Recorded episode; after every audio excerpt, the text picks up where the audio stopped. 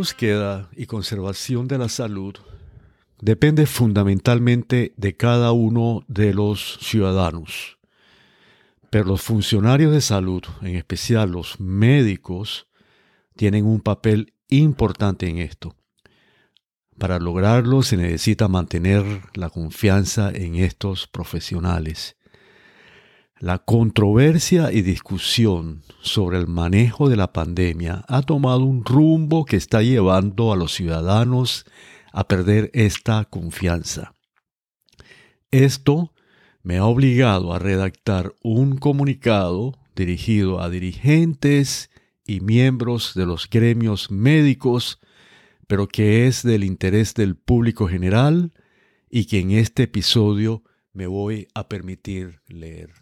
Este, por consiguiente, tendrá un estilo diferente al resto de mis episodios, donde lo que hago son reflexiones sobre un determinado tema en forma de monólogo o de diálogo cuando se presente la oportunidad. En el próximo episodio reanudaré el formato regular de estos. Quiero hacer la salvedad que con este comunicado, tal como ocurre con los episodios de mi podcast, toda aseveración científica que hago está debidamente referenciada. Esta la pueden encontrar en la descripción de este episodio. Carta a mis alumnos y colegas. Reflexiones sobre la ciencia, la verdad y la ética médica. A lo largo de estos dos últimos años, se han suscitado numerosas controversias entre los profesionales de la salud en torno al manejo de la pandemia de COVID-19.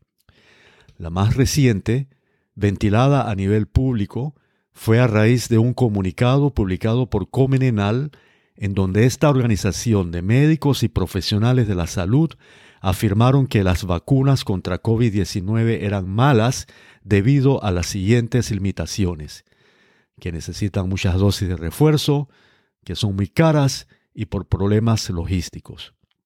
Agregaban que por esta razón lo correcto era apostar a conseguir la super vacuna o vacuna universal para todos los coronavirus.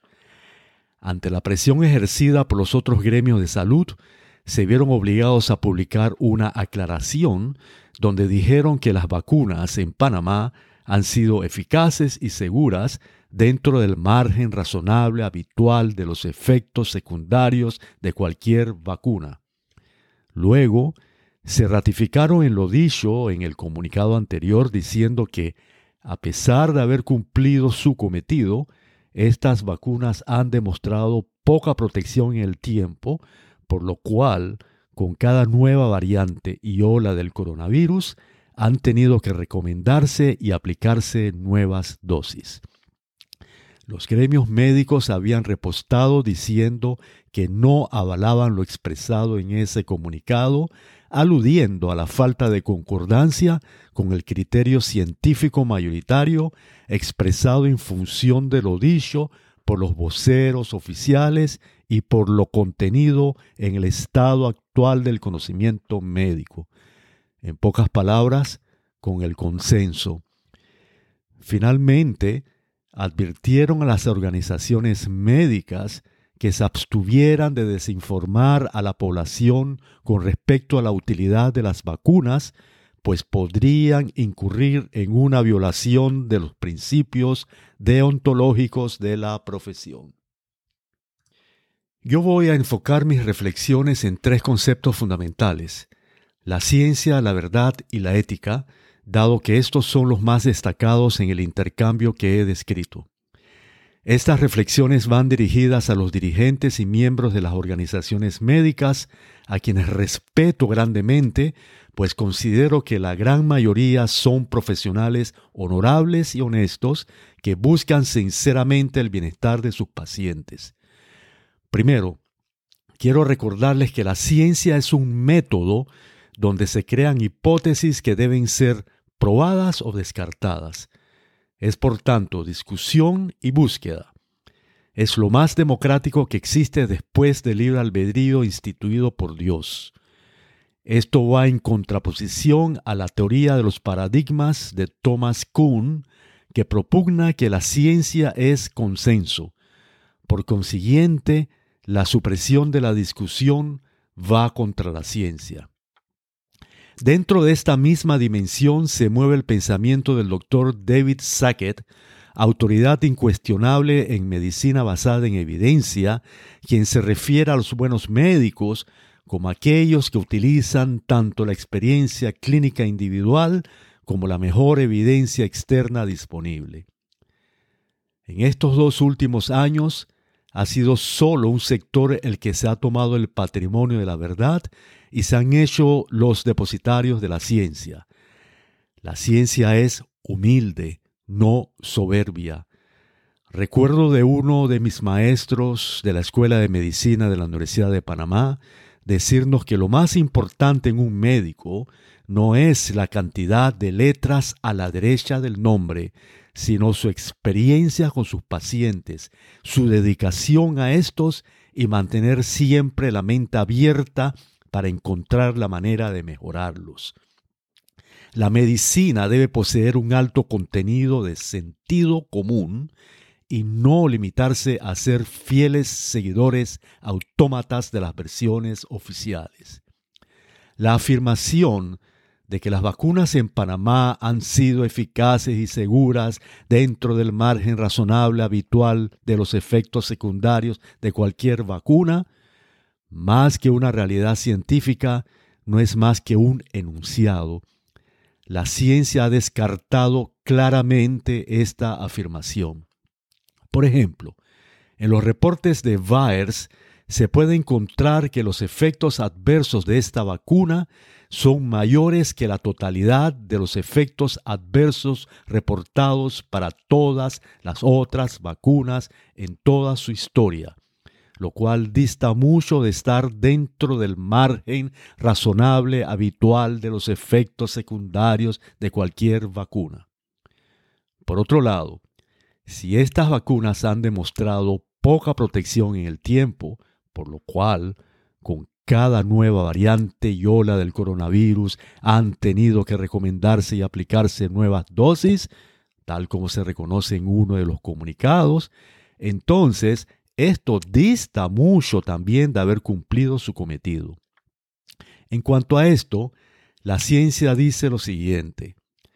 Los informes del sistema de salud del Reino Unido, país altamente vacunado, revelaron que en enero 2021, justamente después que se arreció una masiva campaña de vacunación, se había presentado un aumento de hospitalizaciones y muertes en vacunados que superó la de los no vacunados. A este país le siguió Israel, cuyo sistema de salud reveló que en julio del 2021 el 50% de los hospitalizados eran vacunados. En octubre 2021, Escocia, con 87% de vacunados, revela un 30% de exceso de mortalidad.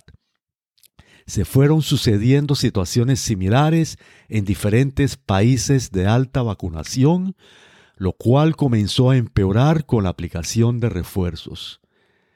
Esta situación con estas características empeoró en Gran Bretaña, Escocia, Israel y comenzó a darse en Australia, Dinamarca, Hong Kong, etc.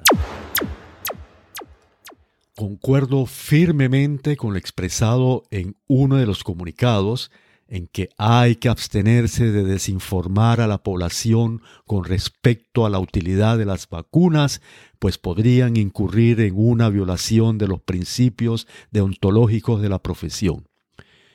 Pero esto incluye también abstenerse de informar la falla de la vacuna sustentada por la fuerte y constante evidencia epidemiológica que se ha ido presentando. Esta misma evidencia epidemiológica ha demostrado que en países de bajísima vacunación, como es el caso de África del Sur, el mayor pico de casos de la enfermedad que ocurre con la aparición del Omicron coincide con el menor pico de la mortalidad, lo cual contrasta con lo ocurrido en todos los países más vacunados del mundo.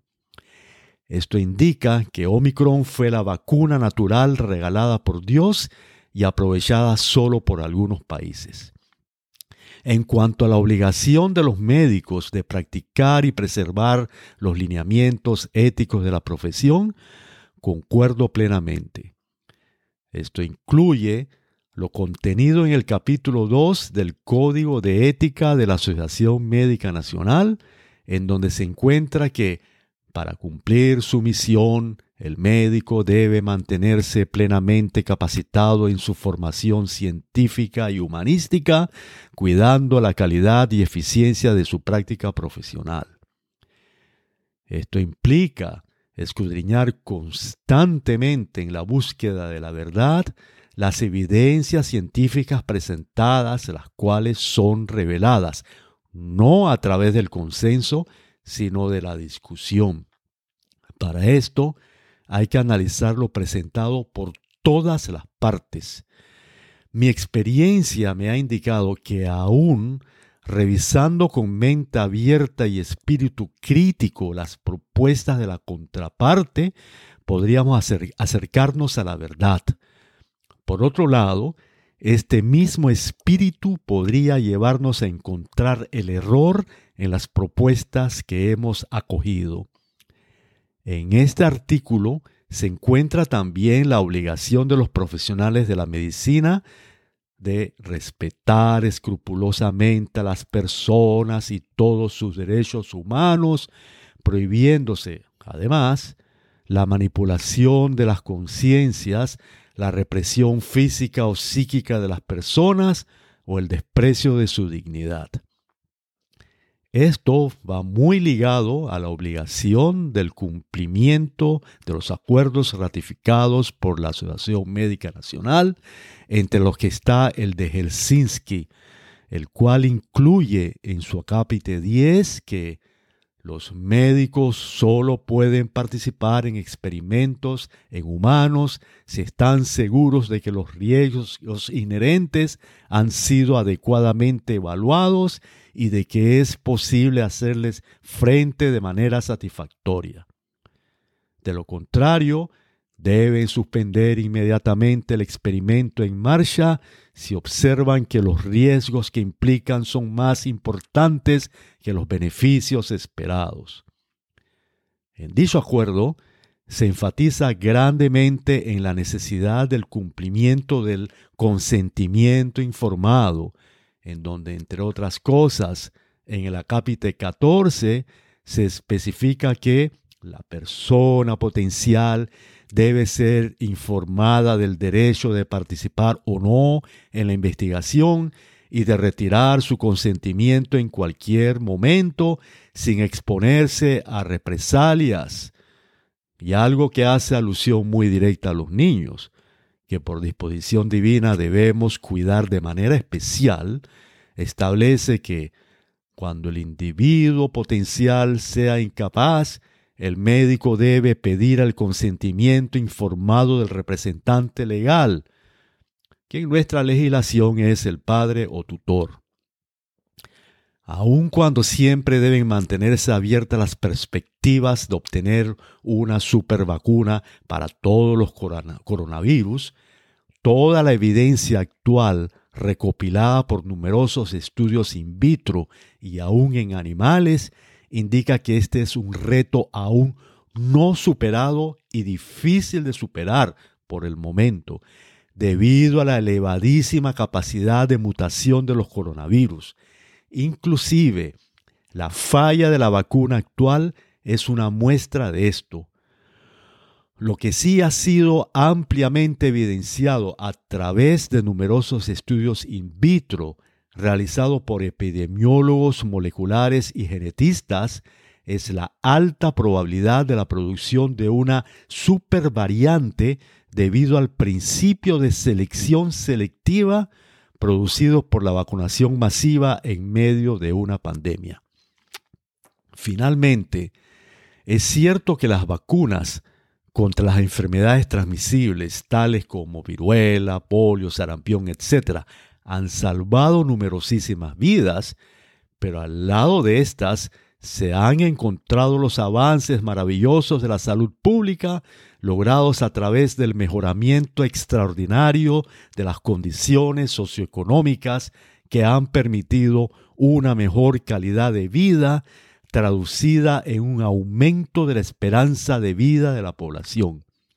Esto, sumado a la práctica de hábitos y comportamientos saludables que comprenden una larga lista de variables y que han contribuido a salvar muchos millones de vidas. Atentamente, doctor Esteban Morales Van Cuartel.